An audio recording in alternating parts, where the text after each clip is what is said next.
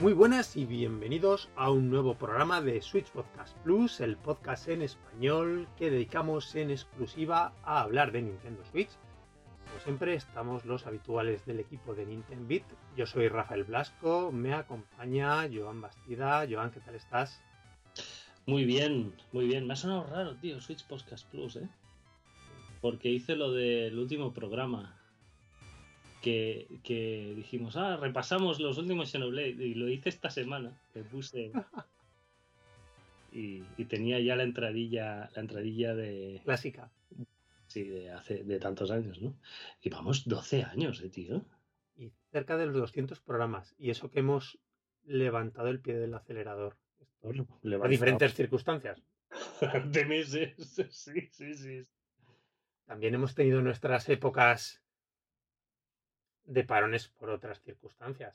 ¿no? La época que estuviste tú enfermillo, nacimientos de retoños y retoñas. Sí, sí, sí, sí. Eh, han sido muchas cosas y épocas que no hemos parado. Se ha pasado por cosas, sí, sí, cierto. Es que empezamos antes de los 30 y... y aquí estamos, ya ves, contando los pelos de la cabeza. Joan, em, noticias. Hablábamos antes del programa que no había muchas desde el último programa que grabamos. Mm. Pero sí que hemos tenido una direct de lo más especial. Es la direct de, de la película de Super Mario Bros. El proyecto que ya estaba anunciado de Nintendo con Illumination. Sí, pinta bastante guay. A mí me ha gustado mucho. Fue una direct especial el día 6 de octubre. Fue con motivo de la Comic Con de San Diego presentada por Miyamoto y después con también la gente de Illumination y los actores de reparto estadounidenses que hacen el doblaje, o ponen la voz, más que doblaje, es la voz. Impresiones, Joan. ¿Te ha molado? Sí, sí. Tranquiliza un poco que no hayan querido mm, hacer nada extraño. Es una peli familiar, convencional. Yo creo que Mario encaja demasiado ahí como para, por ejemplo, la marcianada de los 90, ¿no? Que es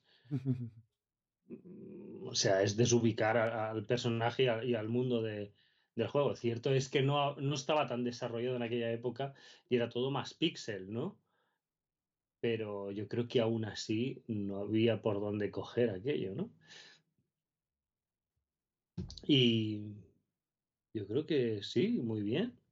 Pinta gracioso, pinta bastante cuidado en detalles y en tiene, a ver, pinta de peli de gran presupuesto de animación, no una peli de segunda fila, ni mucho menos. Exacto, pero que,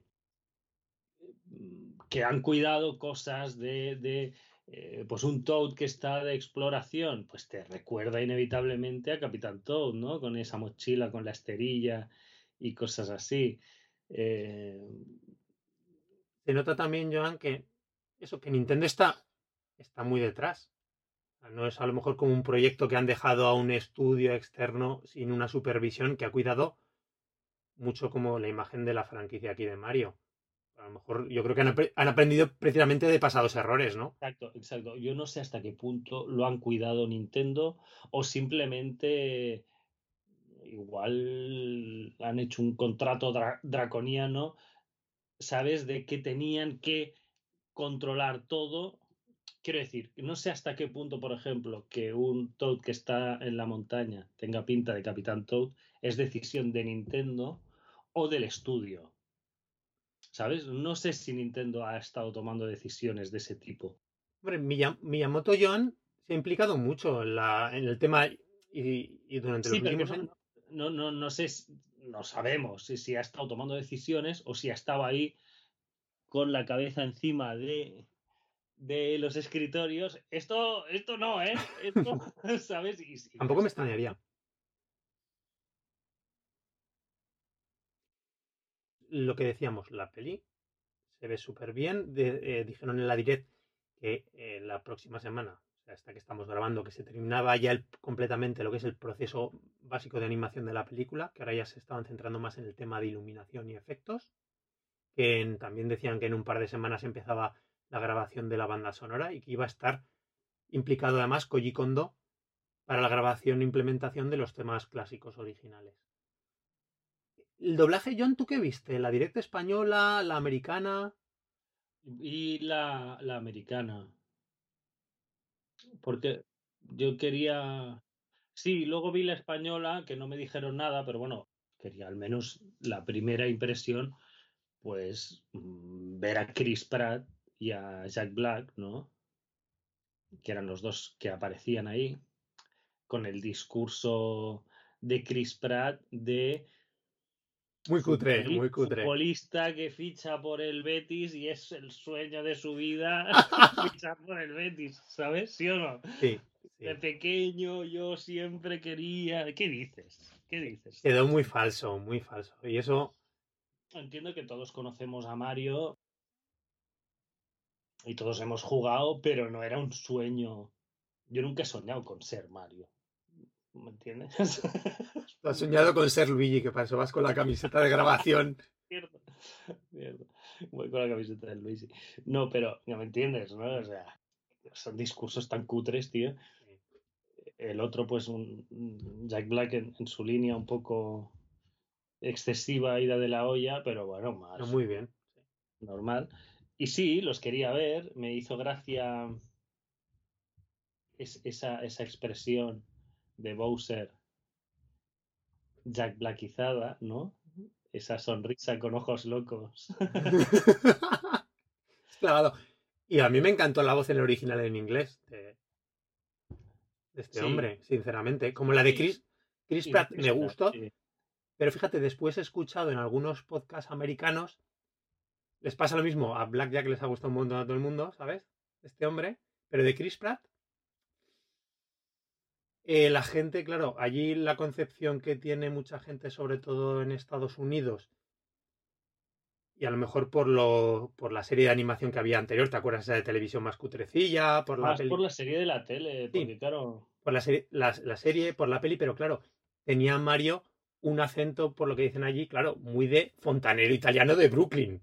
Entonces, claro, lo que decían, tienen esa imagen colectiva de cómo debe sonar la voz de Mario allí con ese acento tan específico de Nueva York que a nosotros no en España o supongo que en otras zonas que se hable de habla hispana como el resto de América. No, y que y que eh, los juegos nunca, claro, por ejemplo, mi hija me lo dijo, qué raro, Mario hablando, porque siempre es wahoo, yuhu. lo que le oímos, ¿no? y con esa voz de pito, ¿no? Y, mm, ya está. la clásica de Martinet. La referencia que tenemos de la voz de Mario es esa. Y, después, eso también lo he oído discutir con cierta razón, que mucha gente decía, tenía que estar Martinet, pero ostras, aguántate una hora y media de peli con Charles Martinet, con la por mucho no, no, no, no, que le tengamos aprecio en la comunidad, ¿no? De Nintendo. No aguantas una peli con esa voz. Y las voces españolas a mí no me disgustaron, en el caso del doblaje español, que supongo que será diferente, por ejemplo, el de Latinoamérica, no me disgustaron, pero ya digo, la de Bowser no me pareció tan, tan aguerrida como la americana, no me hizo tanta gracia. Pero bueno, pinta, o sea, pero pinta espectacular. La escena muy divertida la primera, ¿no? Con el ataque a esa más al, mundo pingüino. muy divertida y muy espectacular. Y, y, que pinta el calvario de, de Luigi durante la película o durante parte de la película, ¿no? Eso está guay, eso está guay. Y no queda tanto, o el 7 de abril, que lo he dicho antes. Para ir con las niñas de cumple al cine. Totalmente. Nos pilla ahí, ¿no? Una semana antes después. Sí, en medio. A mí me apetece, la verdad, ir a escaparme al cine a verla. Además que es eso, que se nota una producción buena. No, no, vas con el miedo de a ver qué cutrada han hecho. No, no, no. Esto se ve. Después la peli será mejor o peor. El cartel también apunta que eh, los friquillos vamos a estar mirando rincones, ¿no? De cada, de cada escena. Mira, ahí no sé qué, ahí se ve no sé cuánto, ¿no? Eso está guay. No, muy bien. Me parece bien que Nintendo ha tomado esta dirección ya hace días, ¿no? De sus franquicias, darle una dimensión más multimedia. Sí. Ya lo he hecho, pero ya además que se ha tomado, quería decir, es que se ha tomado el tiempo para hacerlo bien. No hacer las cosas con prisas y sacar cualquier producto multimedia, es que a Mario lo tiene. Exacto, se ve una película de Mario 100%. con todo su universo, con todos sus secundarios, ¿sabes? Por ejemplo, la peli de Sonic, yo solo he visto la primera, la segunda sí que parece que tiene un poquito más de cosas de Sonic, ¿no? La primera, aunque me pareció una tontería divertida y tal, pero no tiene nada de Sonic, ¿no? Es Sonic en el mundo real. A mí nunca me ha gustado además eso. y, y corre mucho y tal y cual, pero por ejemplo, Robotnik no sale en, la primera, ¿no? Es, es, como al final, pues ahí acaba el personaje, ¿no? Pero bueno, pues es una peli con mm. Sonic, ¿sabes? Y esto es una peli de Mario. Y, y tiene bastante, bastante guay, sí. Sí, sí, sí. Pues genial. Con esto, Joan, fíjate, quería apuntar, estos últimos días también se ha anunciado que Nintendo ya, entre comillas, ha creado su propio estudio. Hace una temporada había que tenía comprado, había adquirido el, estudio de animación en Japón de Dynamo Pictures, que no sé si fue con el que coprodujo los cortos de Pikmin, que siguen siendo una chulada. Sí, creo que sí, creo que sí. Y lo han renombrado ahora como Nintendo Pictures. Ya veremos si este va a ser el germen de un futuro estudio más a lo grande o por lo menos que colabore en todos estos proyectos que puede...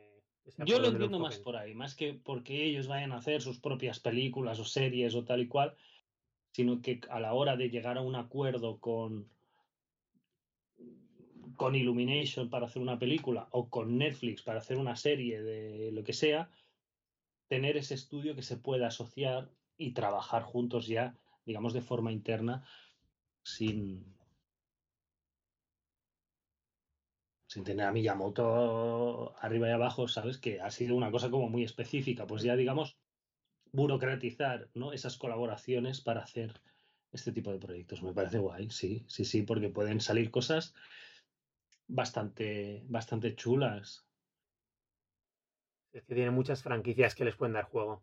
Lo piensa todo el mundo, oh, Zelda, tal y cual. Y yo pienso cosas más, más secundarias, ¿sabes? O sea, que te saquen una, una serie o una peli, por ejemplo, de Splatoon, puede ser una, una locura rocambolesca. ¿Por qué no? Exacto. O luego una de Fire Emblem más convencional, también puede ser guay, ¿sabes?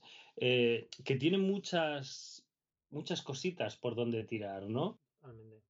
Alguna serie más pequeñita, experimental, si les da la gana, ¿no? De, de Boxboy, de cosas de estas. O sea, es que pueden rascar y hacer cosas un poco diferentes si, si, si quieren, que no sea Mario Zelda, ¿no? Que, que supongo que caerán eh, en algún momento si toman esta dirección. Más cosas de Mario, obviamente, y de Zelda es probable. Pero casi me interesa más ver si rascan por otros lados un poco más. Me extrañaría, a lo mejor proyectos más pequeñitos, aunque solo sean para apoyar la, Mm, la imagen de marca y la publicidad no de determinados lanzamientos. Pero sí, puede dar mucho juego. Yo lo que fíjate ahora que hacía referencia a Zelda, lo que no he seguido son estos, creo que rumores todavía, ¿no? De la, la serie de Zelda.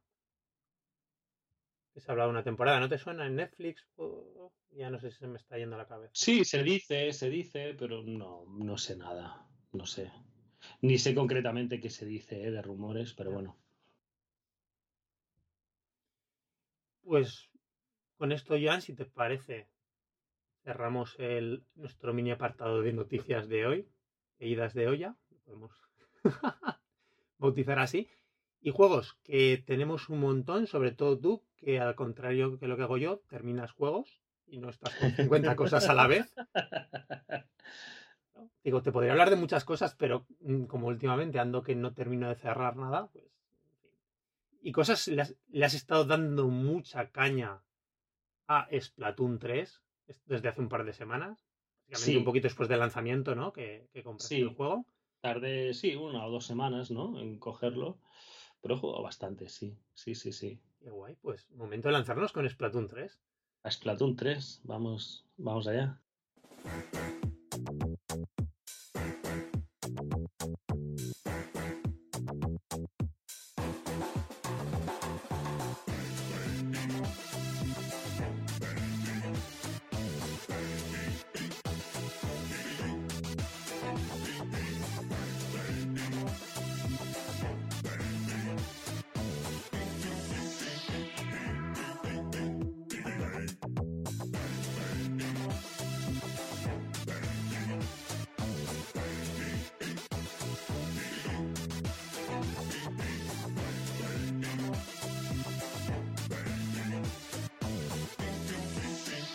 Justo cogí Splatoon 3 para el, primer festival. El primer contacto metí el juego, no tenía ni idea, metí el juego y sale la intro, no sé qué, y cuando aparece la ciudad, ¡pam! Festival. Digo, bueno, pues. Genial. Pues vamos allá del festival. Y. La, entrada que tuve en el, juego, ya la tercera entrega que hemos jugado muchísimo, ¿no? Al 1 y al 2. Ya más o menos sé de qué va todo. Me hice el nivel máximo de, de festival y subí uno más de eso que te pone el nivel máximo plus, ¿no? De, Es, a ver, están guay los festivales en general en Splatoon, como suelen ser. Supongo doy por hecho que toda la audiencia ha jugado a Splatoon, ¿no? Pero alguna de las entregas, los festivales que son como estos eventos que se montan en un tiempo limitado, que suele ser un fin de semana generalmente, ¿no? Coinciden. Es un fin de semana, sí, sí, sí. Eh, hay que elegir un bando, digamos, se hacen temas, en esta ocasión eran eh, Splatoon 3 tiene tres presentadores de escenarios y tal, ¿no? Eh, y tres temas de festival. ¿Qué te llevarías a una isla desierta, no? Salía normalmente, salían dos cosas, en esta ocasión salen tres, que eran herramientas, comida o pasatiempos, ¿no? Te digo, Joan, ese 3 es la novedad, una novedad en este Splatoon 3. Antes siempre ha sido dos bandos. Siempre han sido dos bandos, sí. Entonces, nada, muy guay. Eh, estrené ahí en el festival el combate a tres bandos. Lo normal sigue siendo todo lo, convencional, ¿eh? Entiendo, Joan, que lo que hacen es eso, que te van rotando el bando oponente, no que se, no, o, se lucha en algún momento los tres bandos a la vez. No, no, no, no, es un modo, es un modo específico. Tú, lo normal es el, lo que entras y lo primero que te encuentras es la batalla convencional, ¿no? De dos bandos y ya está. Y entonces, pues una vez yo era del equipo comida, obviamente, contra un equipo herramientas y luego al siguiente contra ¿El equipo? pasatiempos, herramientas y comida bueno, pues te salta uno u otro, ¿no? Pero a tres bandas era curioso porque em, mm, a ver cómo lo explico. Es como que hay un equipo central, ¿vale? No hay tres bases. Normalmente en Splatoon hay una base en un extremo y otra base en otro extremo, ¿no? Eh, no hay tres bases, sino que hay las dos bases convencionales y hay un equipo en el centro. El equipo del centro tiene cuatro jugadores y los de las bases tienen dos jugadores. Siguen, siendo, siguen siendo ocho. Siguen siendo ocho jugadores en la partida, pero son cuatro contra dos contra dos, ¿sabes? Cada uno por un lado. Y lo que hay que hacer es controlar el centro de la pantalla. Es decir, giro de tuerca más, más interesante que desconocía. Yo pensaba lo que te decía, que simplemente que se rotaban los equipos de cuatro y que jugabas ahora contra un. No, no, no, no, no. Tú vas con la otra pareja, que es de otro equipo. Dejan de ser enemigos también, Pero siguen siendo enemigos, ¿sabes? Entonces, eh, claro, cuando llegas, pues es a saco, ¿no? Los dos, uno por un lado, otro por otro, a atacar a los del equipo central. Pero una vez empiezan a caer muertos y empiezas a pintar, ahí ya es un... Sálvese quien pueda un poco. Y, estuvo bastante guay. Estuvo bastante guay. No he vuelto a jugar, ¿eh? solo en el festival hice unas cuantas así. Y, y fueron chulas. Fueron chulas. Porque entiendo que ya en el modo online normal del juego es como es habitualmente, equipo de cuatro. Equipo de cuatro, sí. La partida. o sea, cuatro contra cuatro, que es el modo normal online del día a día. Y esto especial, esta división es solo con los, los festivales. La de tres. Sí, no está en un modo. También está accesible como un modo. Pues no lo he mirado, porque ah. ya siempre entro en el normal, ¿sabes? Porque yo nunca he sido muy de los otros modos de Splatoon, ¿sabes? Que hay. Eh, unos de defender una zona, ¿sabes? Que son mm, son muy tensos. De conquistar la bandera, ¿no? El de, siempre Exacto, la bandera. Eh, yo el combate territorial que se dice, ¿no? Y en el modo relajado, es, es decir, ¿Eso qué quiere decir? El que subes puntos y ya está. ¿Y cuál es el otro? O sea, Que modo vas relajado. perdiendo, que si vas perdiendo bajas de rango, ¿te acuerdas? ¿Y cuál es el contrario a modo relajado? El que si pierdes Ah. bajas de rango. Y este no. O sea, si pierdes no pasa nada y ya está. El normal no, no, pero es- esto siempre ha sido así. No en me acordaba, no era así. Tú en el modo normal juegas normal. Luego añadieron, no sé si en el 1 o en el 2, Viene el 2, porque no me suena. este, eh, que, que, que eso, si em- empezabas a enlazar eh, derrotas, te bajaban puntos de rango, ¿no? Bueno, no me quiero estresar. Entonces, bueno, los, los escenarios, eh, hay algunos que son nuevos y hay otros que tienen un sabor a, a escenarios que ya hemos jugado, pero como que lo han rediseñado todo de una manera muy... Hay uno que el arranque, por ejemplo, es muy...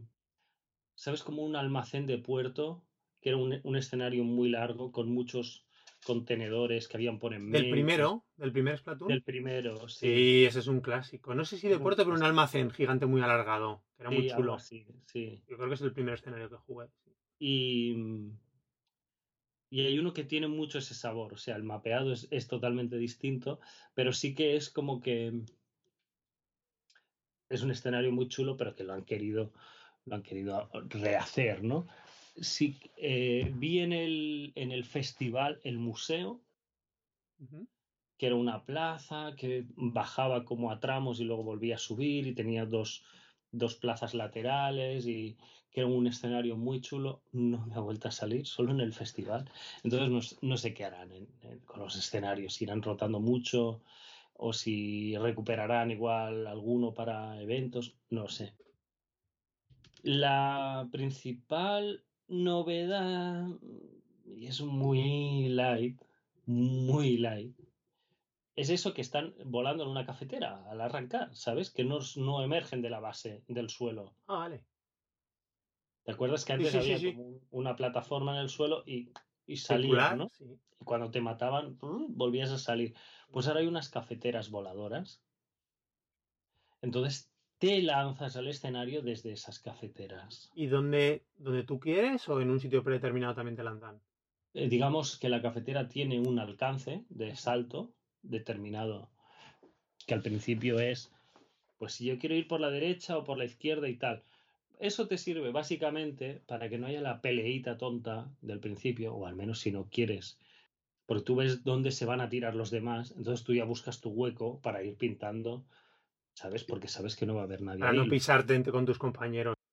Luego hay el, el típico tonto que va con, con el cohete en el culo, que sale en línea recta y no pinta nada de nada, etcétera, etcétera, etcétera. Pero El- bueno, El, otro día, Joan, lo leía, no me acuerdo a quién, en un, en un tuit, que decía esa, la típica sensación de frustración en Splatoon cuando sales de la base y, y te quedas tú, sale todo el mundo a toda leche y nadie se queda pintando contigo, ¿sabes? Se olvida todo, que pasaba mucho. sí, pero ahora han hecho cositas en este aspecto. Bueno, eso, te lanzas y ya está, ¿no? Luego tienes el super salto. Super salto que en Wii U era tocando con la pantalla, en la pantalla al personaje que querías. En este caso le das a la X, se sobreimprime el mapa en la pantalla.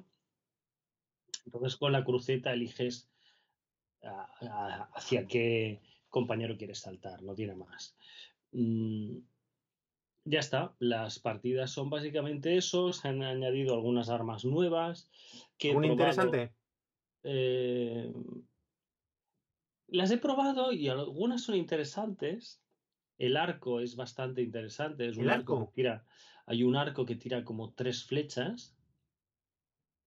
Que si haces el disparo rápido, hace ¡buah, buah, buah! y hace como un como un abanico delante tuyo de tinta bastante, Vale, bastante Como, ancho. como si No fuese un aspersor, ¿no? Por decirlo así casi. no- bueno, es como un salpicón, Pero pero en... en abanico así, ¡pam! Ya te entiendo. delante, delante tuyo.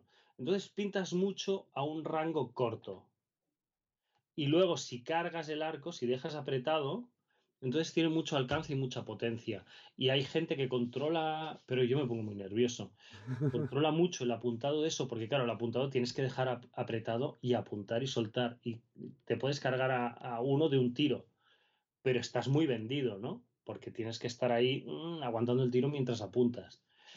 Entonces hay gente que controla y es como, wow, qué guay, tío. La gente que controla de armas así que tienen su, sus saborcillos, ¿sabes? En todos los Splatoon siempre hay gente que te deslumbra con el uso de las, armas nuevas, yo que sé, aunque sea la más básica como la de francotirador en ¿no? los, rifles de largo alcance en un primero, típico. Este es como un giro del francotirador con, su rango de pintura, porque el francotirador para pintar era una pesadilla. En fin, me parece bastante guay. Pero bueno, todo más o menos dentro de lo normal, ¿eh? Sí que han puesto una especie como de rodillo de pintura, pero no es un rodillo a lo ancho, es como una especie de espada, rodillo, que funciona, es una variación de rodillo pincel.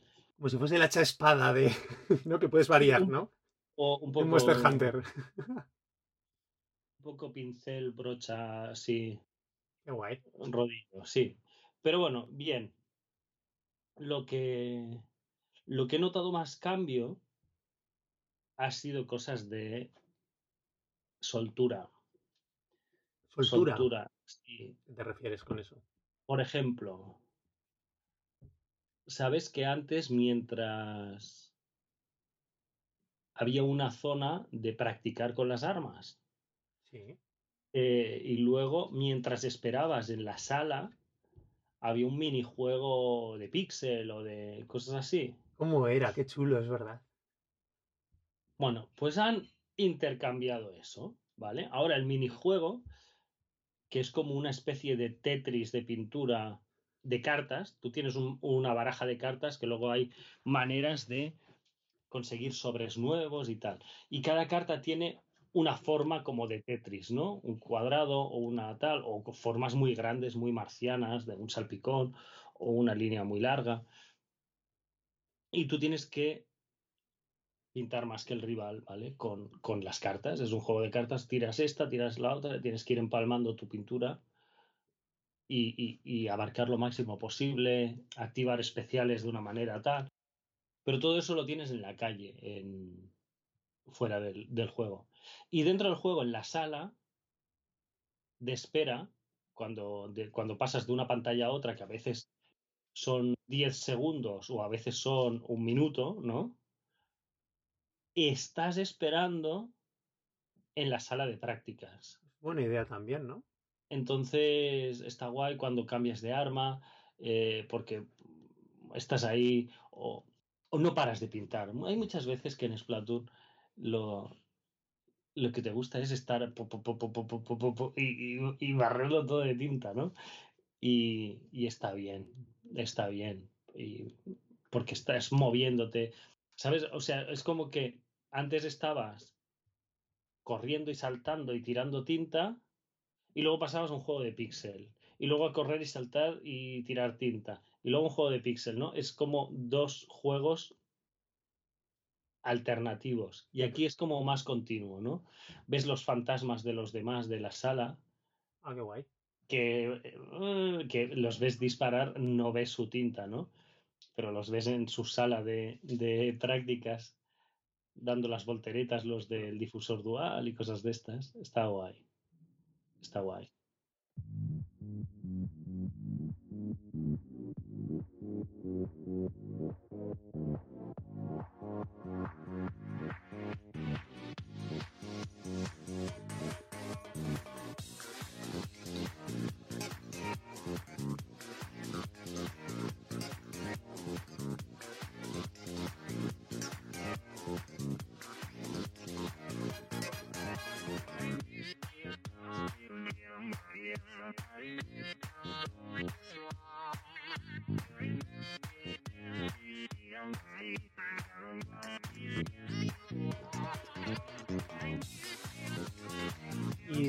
Te iba a preguntar eso.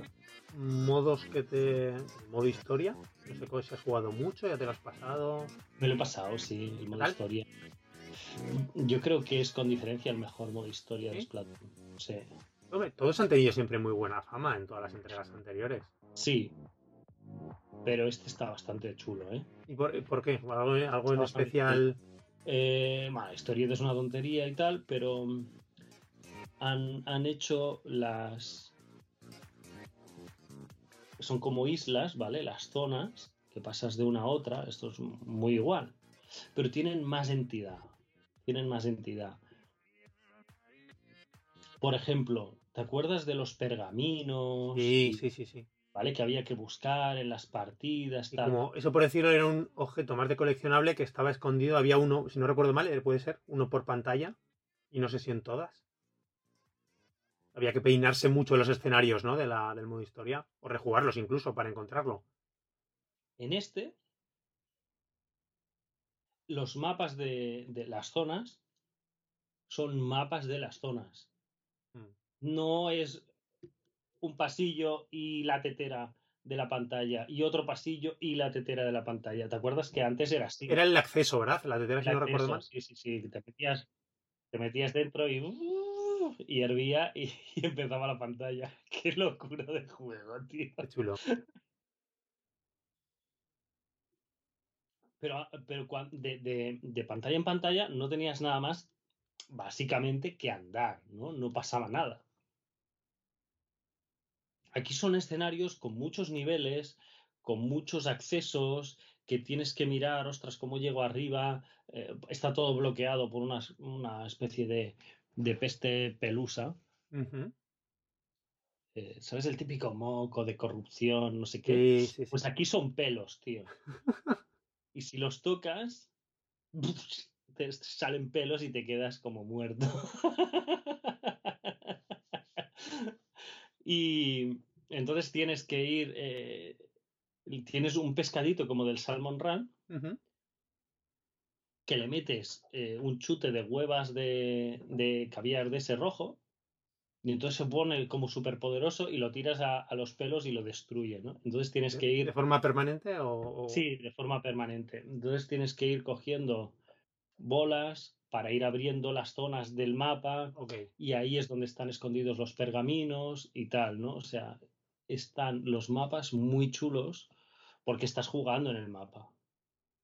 Estás jugando en el mapa. Luego, em, dentro de la pantalla sí que se, se enfocan más en lo que es la pantalla, ¿sabes? Y ya está, no hay... Que yo recuerde, no hay nada, no hay nada, no hay nada. Simplemente coge el máximo de huevas que puedas, ¿vale? Hay muchas cosas que hay huevas escondidas y tal, si las encuentras bien y si no, pues nada. Y hay varias pantallas que tienen...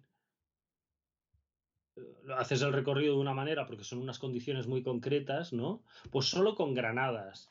Pues... Te iba a eh, decir, ¿no? Que muchas fases de, del modo historia en anteriores Splatoon era simplemente para explotar o aprender una mecánica en concreto, ¿no? Exacto, al final acabas eh, tocando todas las armas o todos los tipos de armas al menos, ¿no? Eh, incluso especiales, ¿no? Pues solo con el especial, pues solo... eh, lo- no puedes recargar tinta, ¿no? Había una partida que es no puedes recargar tinta. Hacen esa función de, de tutorial, de reto. De reto loco y tal, pero hay pantallas que son... Hay muchos menos enemigos. Entonces las pantallas son más... En de- comparación a otros juegos, Oh, otras sí, entregas. Sí, sí, sí. Y las pantallas son mucho más plataformeras, mucho más, no sé si puzzle o laberíntico, ¿sabes? De, de ubicarte y saber por dónde tirar y ahora la pantalla se transforma y cambia y tienes que mirarlo de otra manera. O sea, ideas muy guapas he visto en este modo historia, que normalmente siempre era muy chulo, ¿no? Y muy original, pero le veías cierta intención didáctica, ¿no? Lo que decías tú, de que aprendas y tal. Aquí también está eso, porque al final acabas tocando todo, pero tiene un espíritu un poco más juguetón. O sea, han querido hacer pantallas más, no eh, plantearte un recorrido con enemigos para que pruebes el- la brocha, ¿no? Vale. Sino que la brocha tienes que, pues hay unos pulsadores en el suelo y tienes que pintarlos de, de pintura. es que las brochas puedes como patinar con la brocha. Vas como deslizándote, ¿no? Con ella. Va, como patinando con los pies, va pintando por delante y va el personaje muy rápido, ¿no?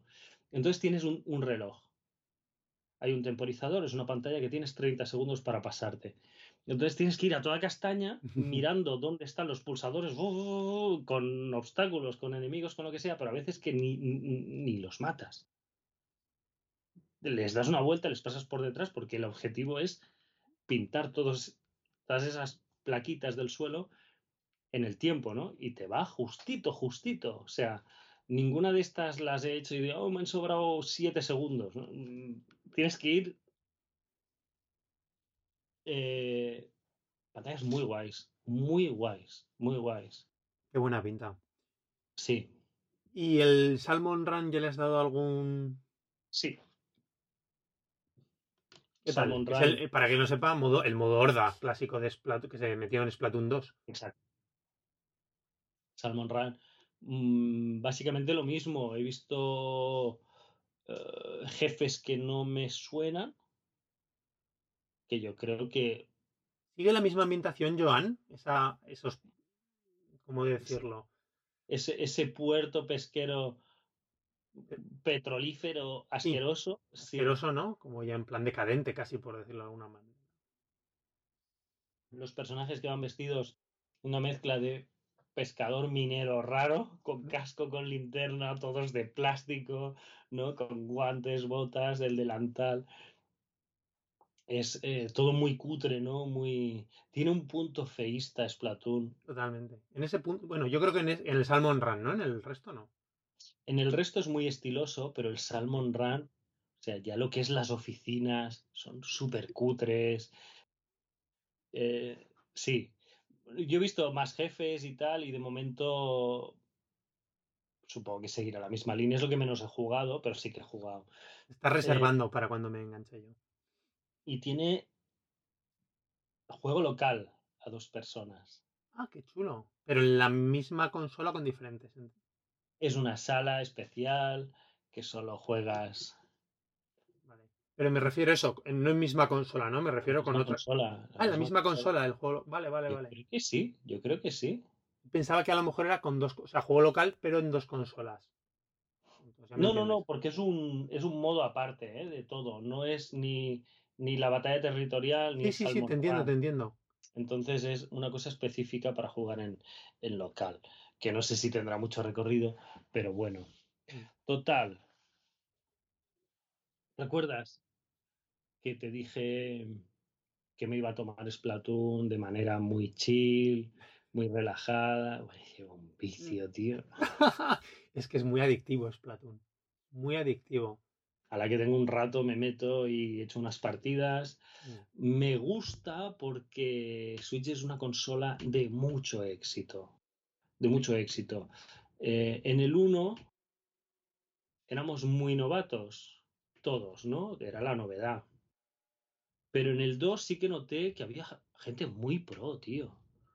Había gente muy pro y que los combates territoriales enseguida uh, te pegaban una caña que no veas. Hay una escena competitiva en Splatoon que, cuidado, ¿eh? Y ahora veo que estoy a nivel 13, creo, algo así, ¿eh? Tampoco es una cosa muy alta, pero soy el mejor de las partidas casi siempre. Casi siempre. Y me alivia bastante. Porque dices, joder, es el tercer juego que le pego la gran viciada. Yo ya sé de qué va esto. Entonces, sí que habrá gente que tiene nivel 10, 11 o 12, que te toca la partida, pero que igual es, es muy probable que sea su primer Splatoon, ¿sabes? Y aún no tienen a veces esa soltura, ves a, a gente con armas de nivel avanzado, ¿no? Que han subido Pero que son unos paquetes. Pero corriendo por encima de la tinta y cosas de estas, ¿no? Que, dándose la vuelta y dices, ¿a dónde vas? ¿Dónde vas? ¿Qué te pillo? Me cago en la mar, ¿no? Es que, Joan, aparte de que tú le pegas bien, de que juegas bien, que ya hemos hecho muchas partidas. Mm, es que, claro, hace la experiencia de muchas horas detrás de las anteriores entregas. Lo que dices tú. Automatizadas muchas cosas y reacciones y. Y situaciones en que ya te has visto de combate. sí, ya me imagino. sí, el que tuvo retuvo, y más en este caso de Splatoon. Oye, el tema de personalización, para ir cerrando, Joan, ¿ha cambiado mucho algún aspecto más? Tenía siempre el puntito de poder mejorar las combinaciones de la ropa para mejorar determinados atributos. ¿O sigue en la misma línea? Aún, aún, sigue la misma línea. Aún no he tocado nada, pero es la misma línea. En el festival consigues muchos moluscos de aquellos, que es la moneda principal que le tienes que dar al erizo que esta vez se ha cortado el pelo, se ha hecho trencitas o algo así, para que te modifique la ropa, los potenciadores que vas ganando en la ropa, ¿no? A medida que progresas en las partidas, la ropa consigue como poderes, ¿no? Uno principal que tiene un efecto bastante potente y los secundarios que tienen un efecto menor, pero que si los acumulas, tienes un efecto potente a su vez, ¿no? Entonces, sí, el, erizo es el que le puedes quitar los poderes a la ropa, con lo que quitas lo puedes convertir en moneda para crear un poder nuevo que le añades a otra pieza de ropa, etcétera, etcétera. Eso es lo mismo, es lo mismo.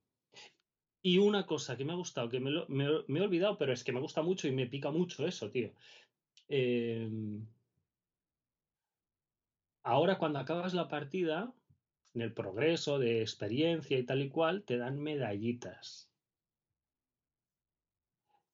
Y hasta tres medallas puedes ganar. Cuando subes eso, perdona, para que a ver si te he entendido bien. ¿Cuándo te las dan? Cuando subes de cuando, cuando acabas la, una, una, partida, una batalla normal. Territorial normal, ¿vale? Has, has, ganado, ¿no? Vale. Has, tú has, has hecho 800 puntos, ¿no? Eso se hacen según era la cantidad que pintas, ¿no? Me parece. Exacto. Has hecho 800 puntos, más 1000 de victoria, ¿no? Y te, hace la experiencia. Si perdías, solo te sumas 800 puntos, que es lo que has hecho tú. Pero si ganas, te pone 1000 más de porque has ganado. Pero además te dan medallitas. Que no sé si tiene algún efecto en el cálculo de, de los puntos que te dan pero la medallita es eh, número uno en combate, número uno pintando, Me parece número uno en atraer enemigos, número uno en atraer supersaltos. ¿Sabes? Es cuando te luces en la partida haciendo cosas, número uno pintando el lado propio. Ese lo tengo yo casi siempre. Me parece, me parece muy chulo, porque yo creo que coincidirás conmigo, Joan, que algo muy frustrante de, otros, de otras entregas de Splatoon era eso, hacerte tú marcarte una partida fantástica a, nivel individual, que lo que dices tú, es que has hecho todas las muertes del, equipo, ¿no? Has hecho tú, a lo mejor te has cargado 13 y después te han tocado los paquetes de compañeros. Claro, y no tienes ningún tipo de reconocimiento. Batallando, batallando, haces 1100 puntos, has matado a 9 o 10 eh, enemigos, tal y cual, y luego te toca un patata de 150 o 200 puntos por partida y que mueres 7 o 8 veces.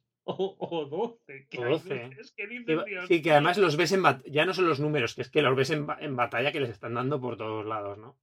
Sí, sí, y te, y te arruina porque es como jugar con uno menos, ¿no? Es como un 4 contra 3. y, que tu performance no hay como lo has hecho, pues no, no queda Exacto. reflejado. Bueno, es un premio un poco de consolación, pero. Muy bien y cuando ganas y tal y te lo dan, pues joder, una partida buena y que te den número uno pintando, número uno en combate y tal, dices, joder, me he lucido que, ¿sabes? O sea, soy el mejor de, de... que antes lo mirabas, ¿no? Lo mirabas en las estadísticas y, joder, he hecho no de, de, de, tu equipo, ¿no? A veces decías, he hecho la mejor marca de los ocho, ¿no? De, tuyo y del, y del otro. Pues aquí ya te, te dan el pin toma. no vale para nada, pero te, resume un poco si la partida que has hecho has estado especialmente inspirado. Es bastante guay. Rafa, vente, hombre. Sí, sí, sí, prontito. Mira, estos días ahora que estaban de ofertas, estaba a punto, pero. Sí, sí, sí, sí, es verdad, que estaba a treinta y pico euros, ¿eh? Cuidado.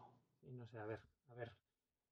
en fin, no sé, pues guay. Es que es Splatoon, además, sigue conservando esa estética tan, tan mágica que tiene, ¿no? Porque siempre cuando piensas en un juego inspirado en Japón, pensamos incluso en un Japón más tradicional, pero este reflejo del, de la moda japonesa, ¿no? Del, La parte más urbana, más urbana, más gamberra. Más moderna, más exactamente. Es chulo como lo hace. Y además, no en un mundo realista o de a lo mejor con una estética anime clásica, sino con ese mundo Splatoon de niños calamares, ¿no? Y, de monstruos marinos. Es increíble. Qué guay, o sea que ha, mantenido, ¿no? Ha mantenido. Me daba cosa porque es. Bueno, es, es Splatoon 2 y medio. Siempre ha sido la que. A lo mejor nosotros mismos hemos pegado, por ejemplo, con el, con el 2, de decir esto es un 1 y medio. Y es verdad que es. El 2 era más 2 que este 3. ¿Sí, tú crees? que... Sí, porque al menos tenía el Salmon Run. Ya. Que era un giro totalmente nuevo, una forma de jugar, de entender la partida 100% colaborativa.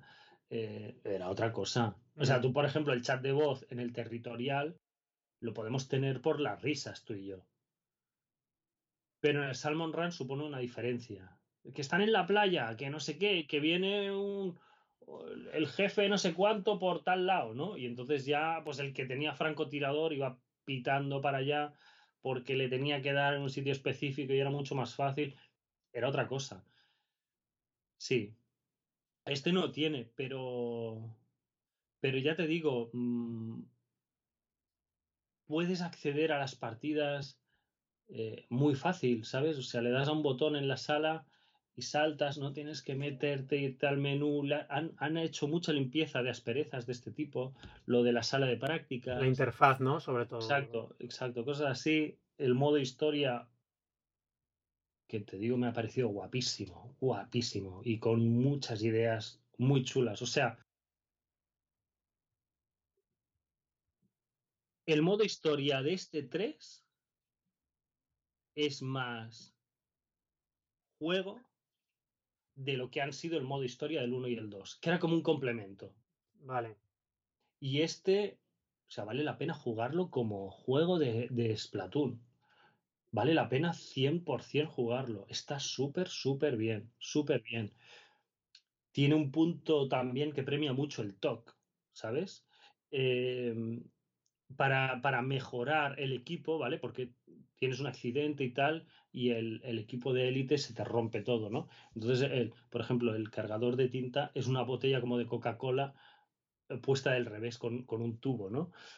Y la ves que es la típica botella de Coca-Cola de dos litros de plástico, ¿no? Y atada con una cuerda a la espalda. Entonces, para mejorar el, el equipo, necesitas, bueno, no sé qué hostias que coges por las pantallas, eso es, fácil, con el progreso lo haces.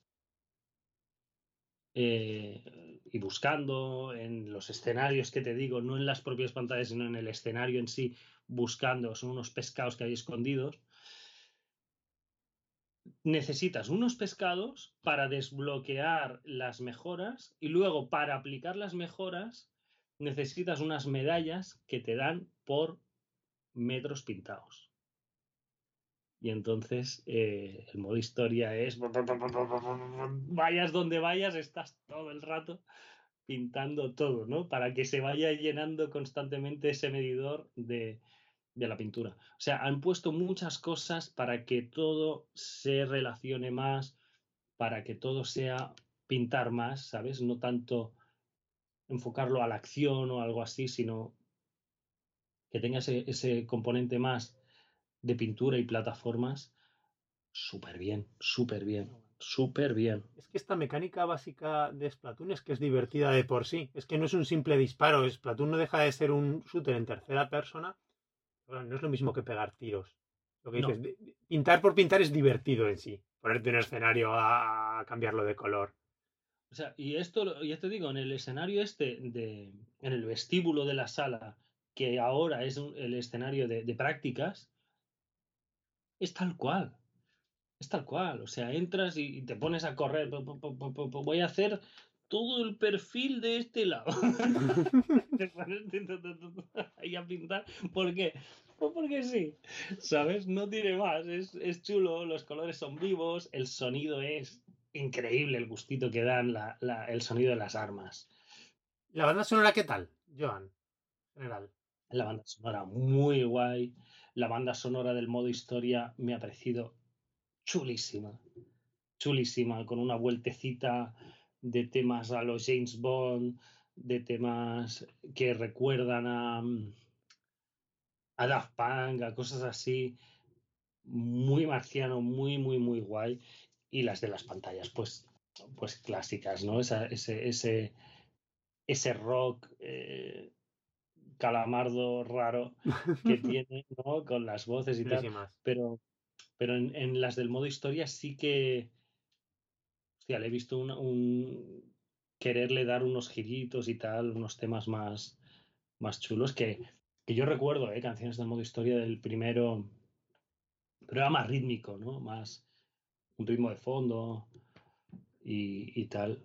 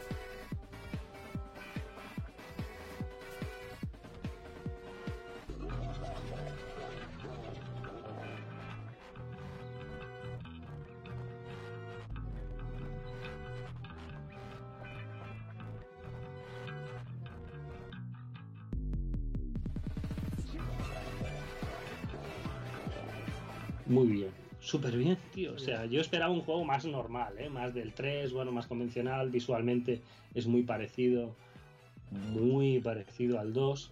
Quizá la envergadura de los escenarios del modo historia son mucho más grandes. Pero vamos, muy similar, pero el juego es que es un juegazo, tío. Ya que veo que los 5 años que han cundido, que aunque sea una entrega entre comillas continuista, por decirlo así, es que van 5 años detrás de desarrollo. Tampoco ha Nintendo yo creo que ha querido y forzar la máquina, en el sentido del super exitazo que fue el 2, especialmente en Japón, ¿no? que podría haber apostado por una entrega. Bueno, que ya ha palidecido con este. En cuatro días ya se lo ha ventilado. O sea, es que es flipante. Y con el ritmo que lleva Switch, mm, no sé si se terminará siendo de los más vendidos de la consola, porque vamos, hay unas cifras tan bárbaras en otras franquicias. Sí. Pero bueno, que va a estar ahí arriba y que tienen recorrido estos juegos, lo que decimos, y a lo mejor no tardo un poquito más, pero tarde o temprano seguro que me engancho a disfrutarlo porque apetece. Pues oye, genial, Joan, me dejas con más ganas como siempre que te voy a contar. ¿Qué hacemos? ¿Continuamos con... con...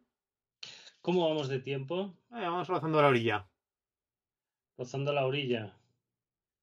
Mm, mm, mm, no sé, ¿meto chapa de uno o cortita de. ¿Te apetecen los otros dos y hacemos el siguiente gordo? Vale.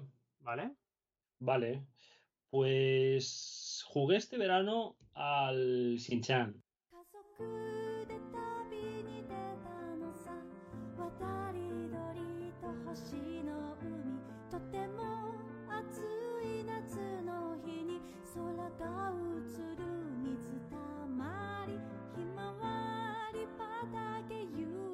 笑い声と日焼け跡でもね行き先知らないほきぼし真昼の月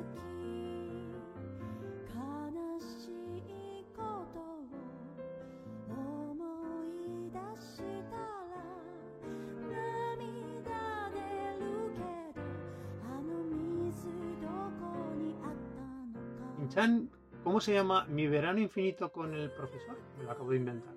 Uf, si quieres lo miro, porque el título es Pamear y no echar gota, ¿eh?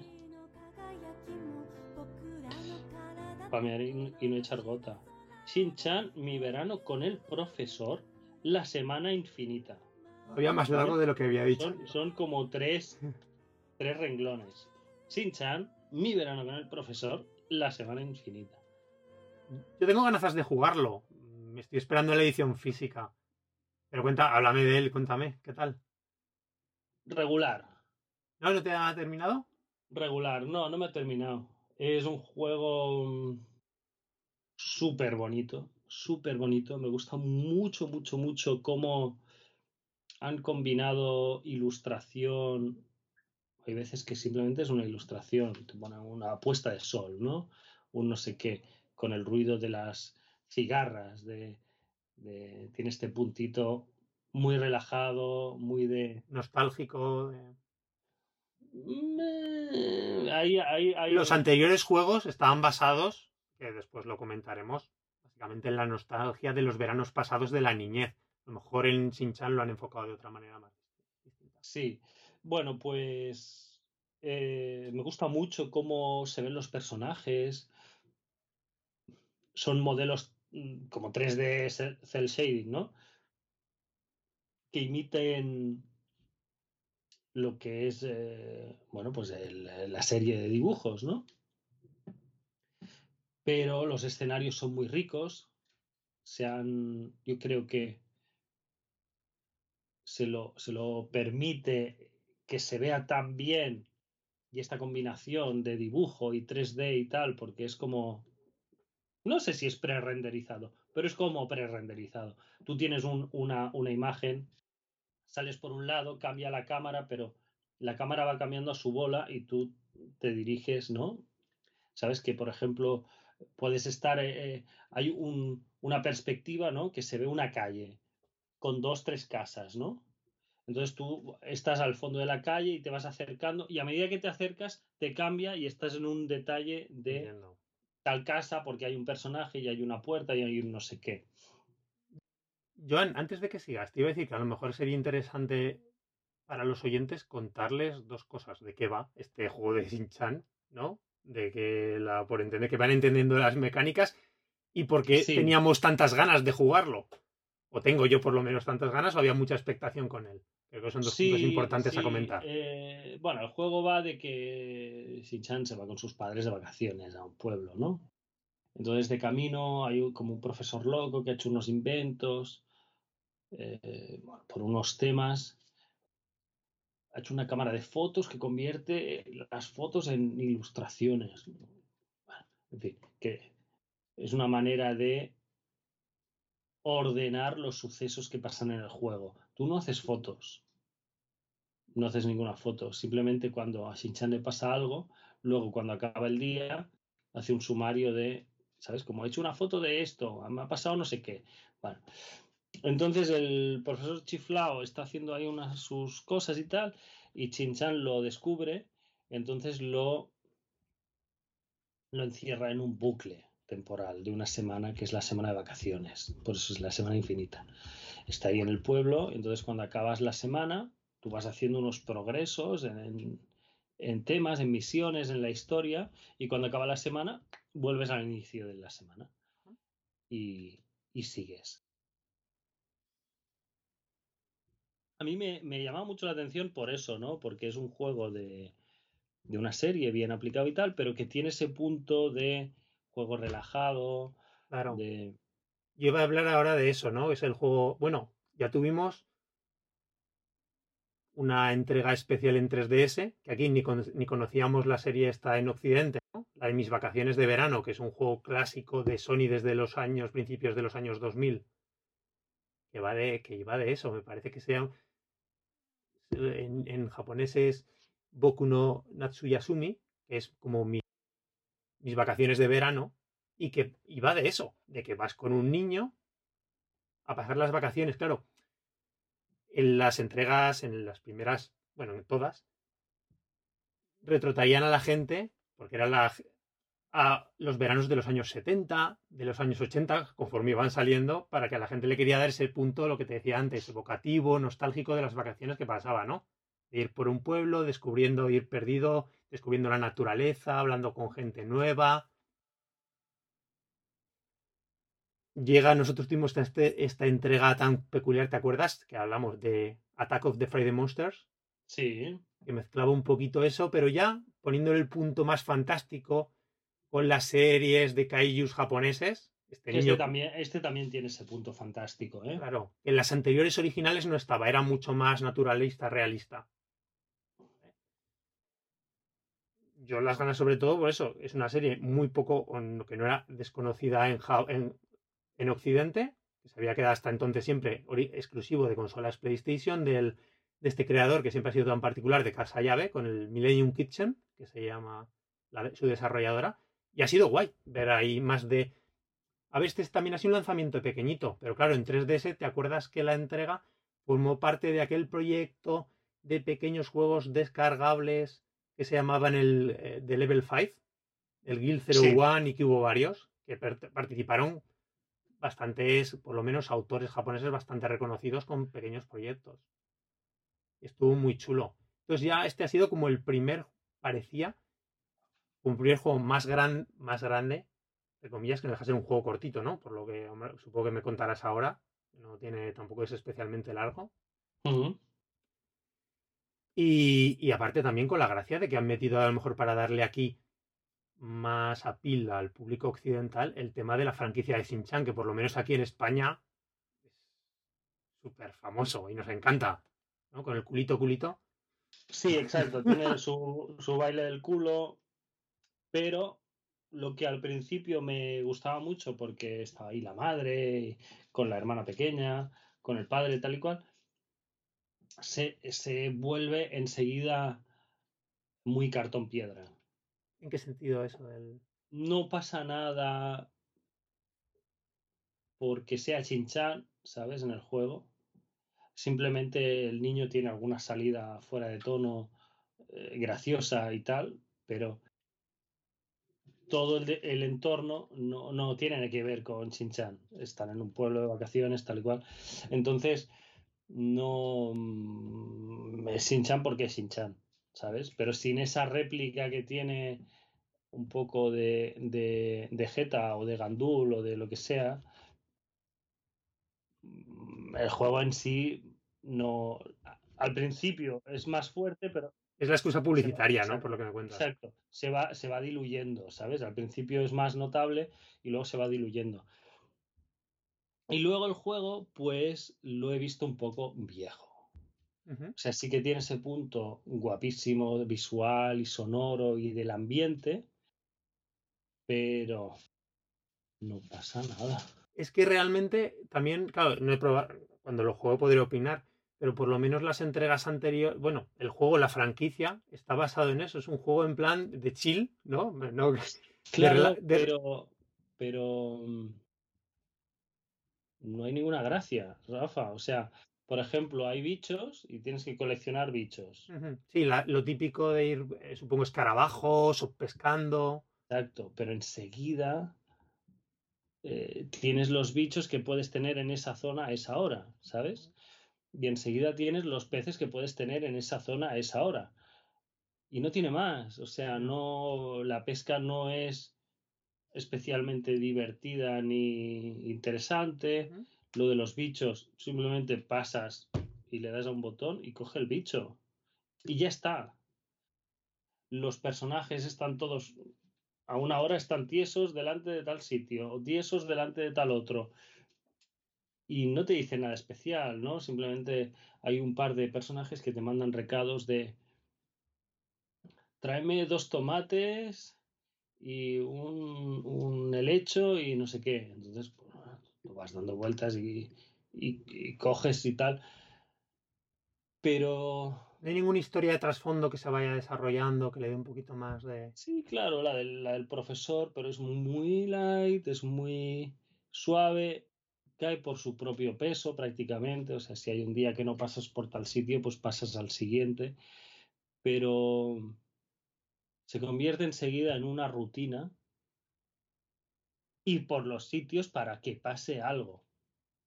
Aquí ya he ido, voy a ir al otro lado a ver si encuentro a alguien.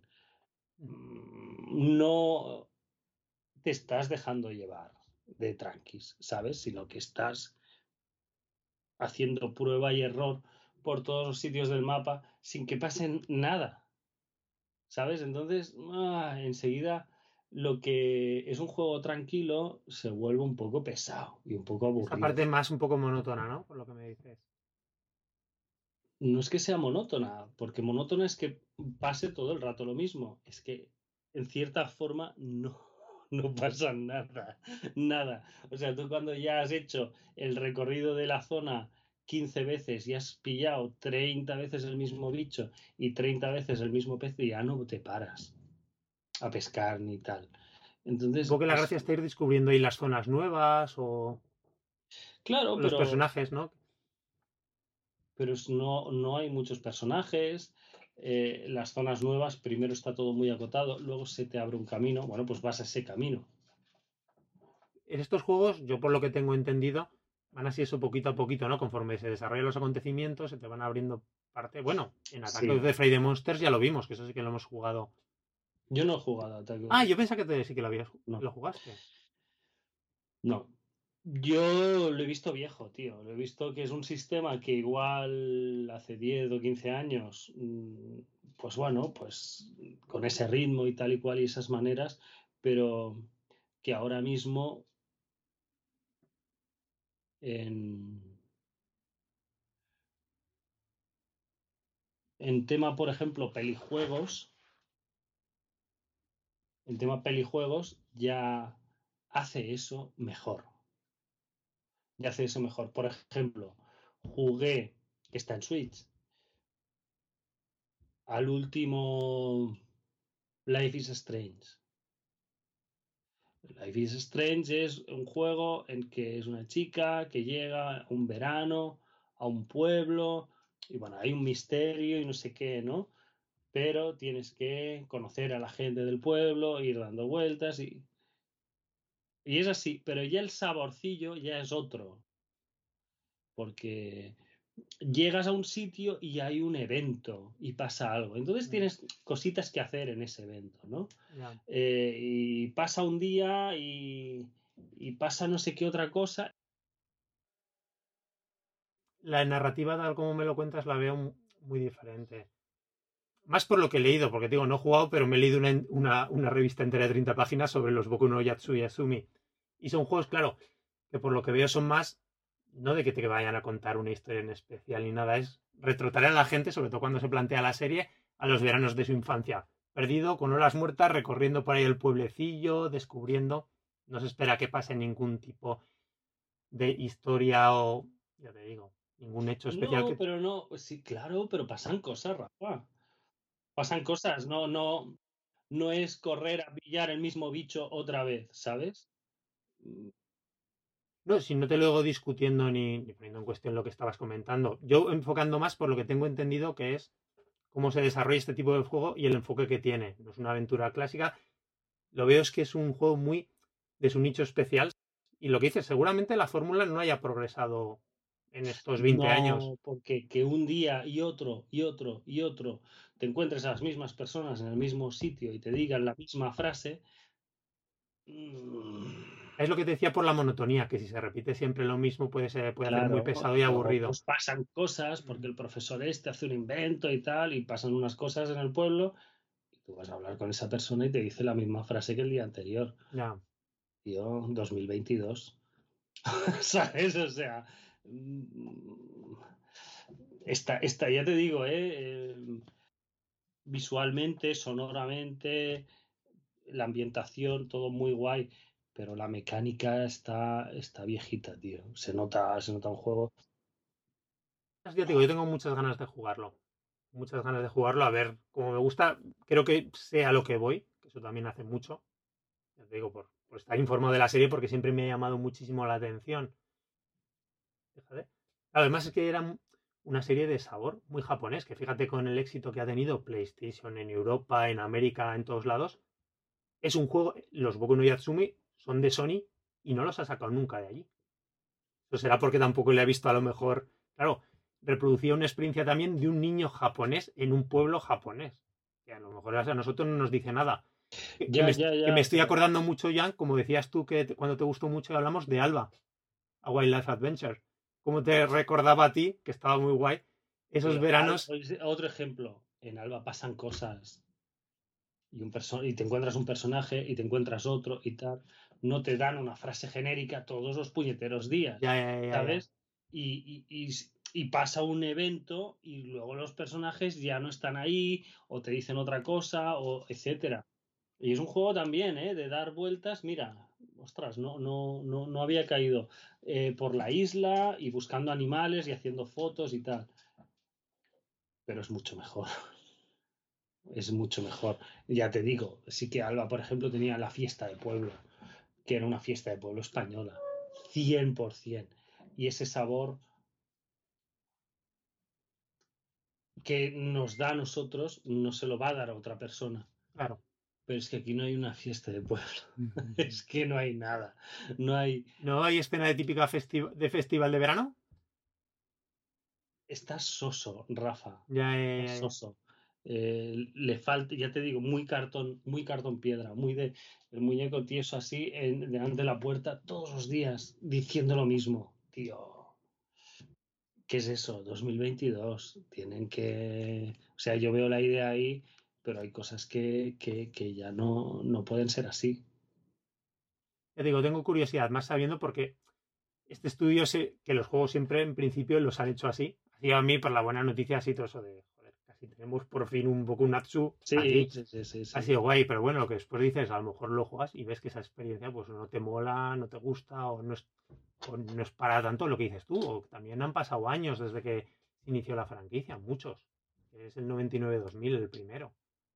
Y después yo creo que ha tenido, no sé si hay cuatro, del 1, después por PlayStation 1, en PlayStation 2, PlayStation 3 y en, el a 4 ya no hicieron. Creo que fue en PSP una última, me parece, si no estoy. bueno, pues guay, eso no te ha gustado mucho. Bueno, a ver qué impresiones algún día que lo juegue. Me ha ido en, en descenso, en descenso. Sí, al final era como. Pero bueno, en fin. También las expectativas hacen, a lo mejor lo que te digo, yo cuando lo juego a lo mejor digo, ostras, ¿sabes? Que voy con muchas ganas y me quedo también un poco... No sé, no sé, por las expectativas yo sí que iba a un juego tranquilo y de, y de, y de cositas y tal, pero es eso, cuando pasa el cuarto o quinto día que has hecho lo mismo, ¿sabes? y dices, bueno, pues en fin, otro más. Eso ya para quien le llame mucho este. Repetimos el título, Joan, Sin-Chan. Sin-Chan. Mi verano con el profesor, la semana infinita. Currado el título, ¿eh? lo dices, por lo menos bonito como él solo, ¿eh? Independientemente de Sin-Chan. Súper bonito. Y, y ya te digo, visualmente, un trabajo increíble de combinar el 3D con ilustración, que todo case bien, que se vea súper bien, sin muchos recursos, ¿sabes? Muy bien, muy bien. Y a veces ya tenía, yo creo que tenía mucha parte ese juego de, esto, de llegar y meterte en un campo de girasoles perdido, o aparecer ahí en unos huequecitos en un bosque. Esa parte tiene que estar muy chula. Ya veremos el, resto. Em, ¿Quieres, Joan, que terminemos con Ape Out?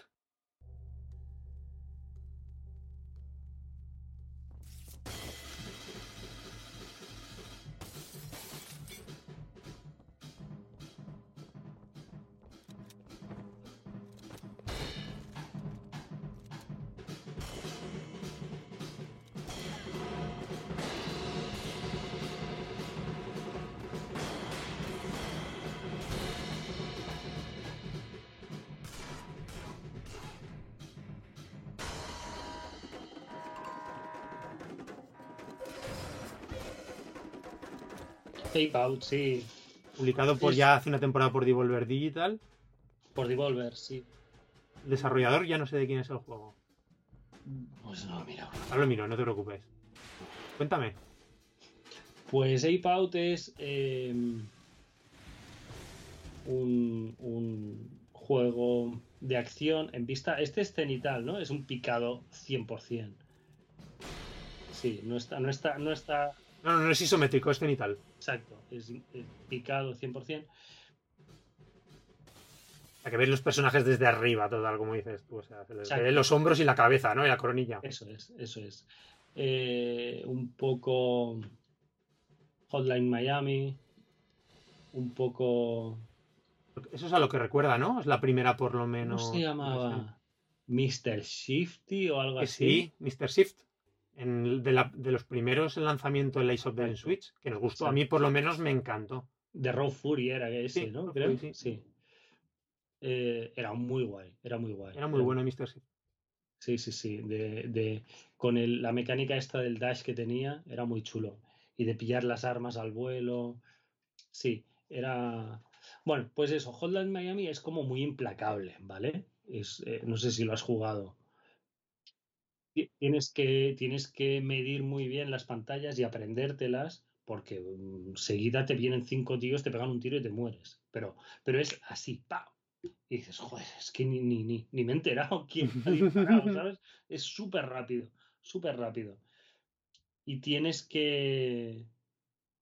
Tienes que aprenderte cómo va todo, dónde están todos y a qué ritmo están para hacer una pantalla perfecta. La gracia de Hotline Miami es el nivel perfecto. Ir a un sitio, esperarte, le das con la puerta, te asomas, no sé qué, disparas a otro para que venga por otro por otro lado, pam, pam, pam.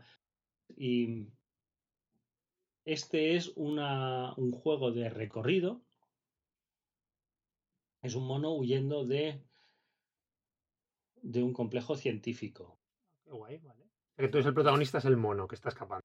Es un, sí, un gorila o lo Orangutano. Sí. Y es muy sangriento, pero de, en una manera estilosa, ¿no? Tiene estos gráficos como, como de dibujo animado, ¿no? Un poco de vector. El, los enemigos pues son a un color, entonces cuando les das, psh, sale el, la esquichada, ¿no? El salpicón de sangre, que es todo a un color. El escenario igual es todo todo gris o, to o negro o, o, blanco y tal, ¿sabes? Con colores muy planos, muy... Totalmente, ¿no? Se está mirando. ¿Tres o cuatro colores? Sí, exacto, exacto. Y entonces sí que es... Eh... El mono aguanta unos cuantos tiros. Básicamente se carga todo el mundo de, un, de una hostia. pero no tienes más armas ni más recursos que pegarle una torta a la gente. O sea, tienes que tirarte encima de, de ellos, ¿no? ¿No tienes más armas que eso? No. Porque supongo que Hotline, que no lo he jugado, pero que tendrás, pues yo que sé, podrás jugar con, pues bueno, como es el Mr. City. Que puedes tirar de tantos diferentes tipos de pistolas, ¿te acuerdas? Exacto, exacto. Las cogías sí. al vuelo de los muertos, de tal, cosas así. Armas de melee, ¿te acuerdas? Un tridente que era muy clásico. Sí, sí, sí, sí. sí. Muy chulo. Eh, pues. Pues aquí no, aquí el mono simplemente a correr y a pegar tortas. Y entonces es un poco juguetear con los enemigos, darte una vuelta cuando ves el, eh, problemas. Eh, y es atacar, bueno, intentar, no, no de sigilo, ¿eh? es más con movimiento, pero atacar sin que te vean. Porque si no, enseguida te disparan y cuando hay disparos enseguida vienen más, ¿no? Y acción muy bruta, muy de repetir pantalla también, te matan, te matan, te matan. Y, luego se va complicando, se, hay eh, personajes o que tiran lanzallamas, o escenarios que están en llamas, o escenarios que es un edificio y puedes tirar a la gente por las ventanas, pero tú también te puedes caer. Claro, es que, tal como me lo contabas, digo, jo, si solo tiene un ataque el mono, básicamente las mecánicas se me hacen que se tienen que reducir por narices, pero claro, lo que veo es que lo que añade las nuevas mecánicas es el entorno de los diferentes escenarios, básicamente. Sí, sí, porque hay... Y los enemigos. Hay entornos muy cerrados, luego hay unos muy abiertos, y ahí estás muy vendido, ¿no? Porque cuando dominas mucho el moverte por los pasillos o cubículos de oficinas o cosas así, que te escondes y a la que pasa, ¡pam! Lo revientas ahí deja de funcionar en un escenario abierto, ¿no? Y tienes que moverte constantemente. Cuando ves a un tío de espaldas, vas a por él a saco para machacarlo y pirarte, ¿sabes? Porque pueden venir más. Y, y cosas así. Lo pasé súper bien. Me pareció un juego muy guapo. La, la música es batería. Qué curioso, ¿no? Que va ganando en intensidad. Va ganando en intensidad, depende de tu movimiento y la acción que hay en pantalla, ¿vale? Que pues unos platillos si vas un poco tranquilo y luego empieza a subir el tono cuando, cuando empiezas a... Con la cosa tensa. A tener caña, ¿no? Y, es, bastante curioso, sí, el, el apartado audiovisual. Muy chulo. ¿Qué pasa? Pues que te lo ventilas en, en dos o tres horitas chimpún. Eso está bien.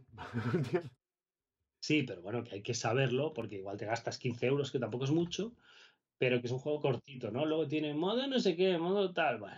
que también es algo rejugable, ¿no? Si te ha entusiasmado. ¿No? no o sea, no dan para mucho esos modos. Sí, te ha flipado mucho, pero bueno, que te sea que te matan con con un toque o con. Bueno, pues a mí no me interesa mucho eso, ¿no? Claro, más se agradece esos juegos tampoco. Por ejemplo, Hotline Miami, no sé qué durará. Pero recordando Mr. Shifty, que ya digo, no, creo que es Mr. Shifty, ¿verdad? No sé si estamos cargándonos el nombre. Claro, y lo recuerdo también cortito, por no cuatro o cinco horas, una cosa así. Sí. Pero, jolines, muy intenso y que a lo mejor más escenarios Exacto. Si hubiese alargado innecesariamente. No sé, es una experiencia arcade, muy directa, muy divertida. Este yo te iba a preguntar porque siempre que he visto trailers y ahora tenía algunas imágenes de fondo, me da la sensación, precisamente por esa combinación de colores y arte, tan plano y sin apenas detalles, como muy laberínticos o, difíciles de guiarse. A lo mejor es que los vídeos sale todo a toda velocidad. O como. No, básicamente es de izquierda a derecha. Vale con todo el laberinto que puedas encontrarte en el recorrido, pero es de izquierda a derecha. O sea, no hay una salida arriba o abajo, cosas así, ¿eh? Está a la derecha. Es que Mr. Shifty, por ejemplo, lo recuerdo con unos escenarios. No, era muy, pero era... muy, trabajado, muy trabajado y otro. Más, incluso, no sé si podría decir el término más de explorar según qué puntos, ¿no? De pararte a pensar la estrategia de cómo abordar una sala. No, porque ahí había mucha historia de los láseres, de no sé qué. de... los últimos niveles, es verdad. Sí. Sí. No, no, no, aquí es muy directo, muy acción, muy bruto y muy muy para adelante, ¿sabes? Muy para adelante. Esa es la gracia, lo hace muy bien y para, yo creo, cuando debe parar, pero bueno, es un juego breve y hay que tenerlo en cuenta. Importante eso, de todas formas, sí. Veo que el desarrollador es Gabe Cuchillo, o sea que no sé si será hecho por él únicamente. Ya, ya, no, sé, persona. Pero qué guay. No, no, tiene muy buena pinta. A ver, como siempre hablamos, eh, Devolver es una desarrolladora de referencia en, general.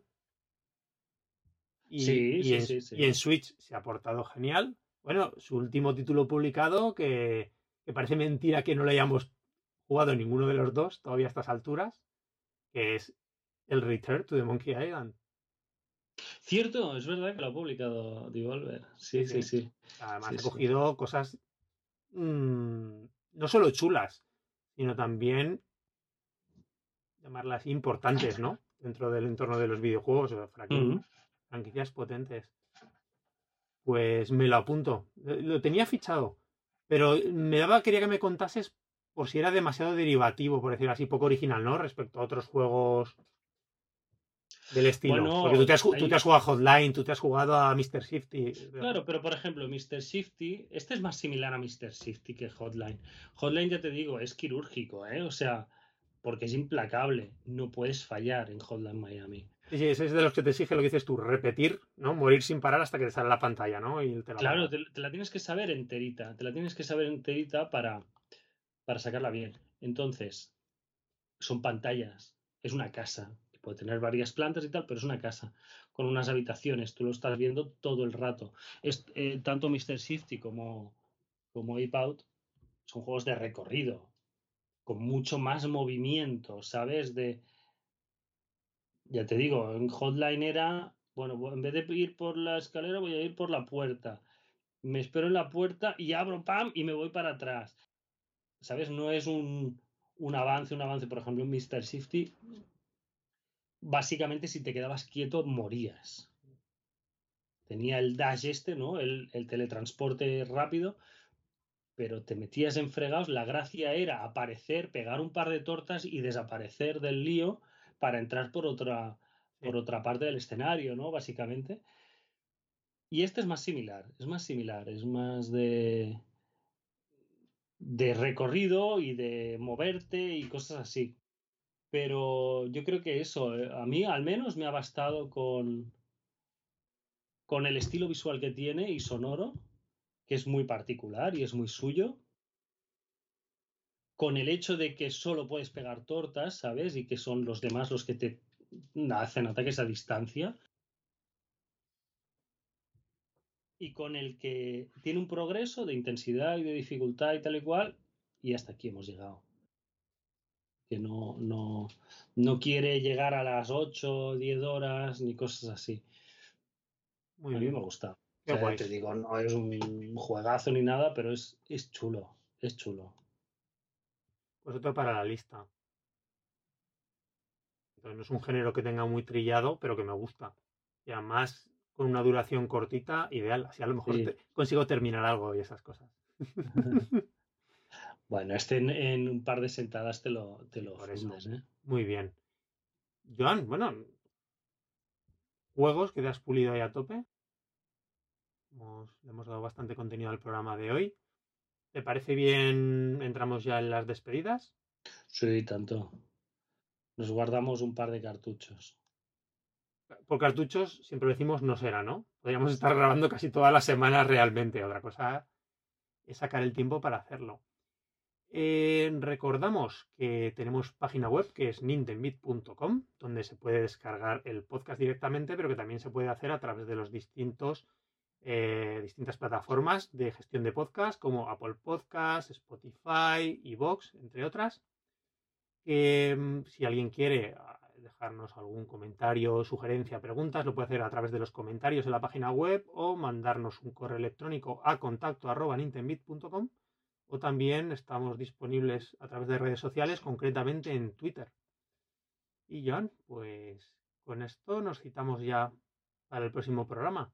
Está la cosa de calma chicha. Bueno, a ver, a ver, a ver. Se viene el Rabbits, Bayonetta. Oh, bueno, se viene, si ya están aquí.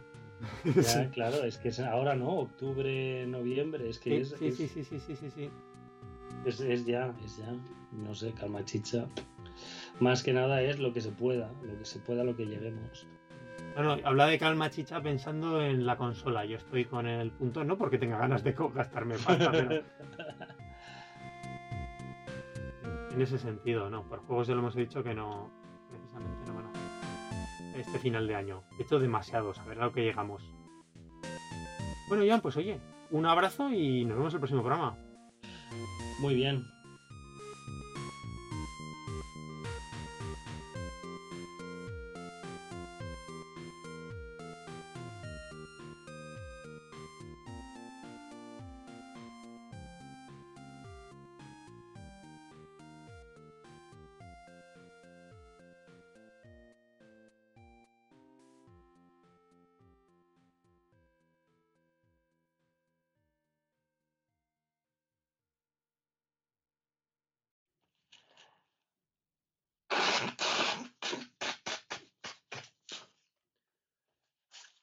es el disparo de la tinta.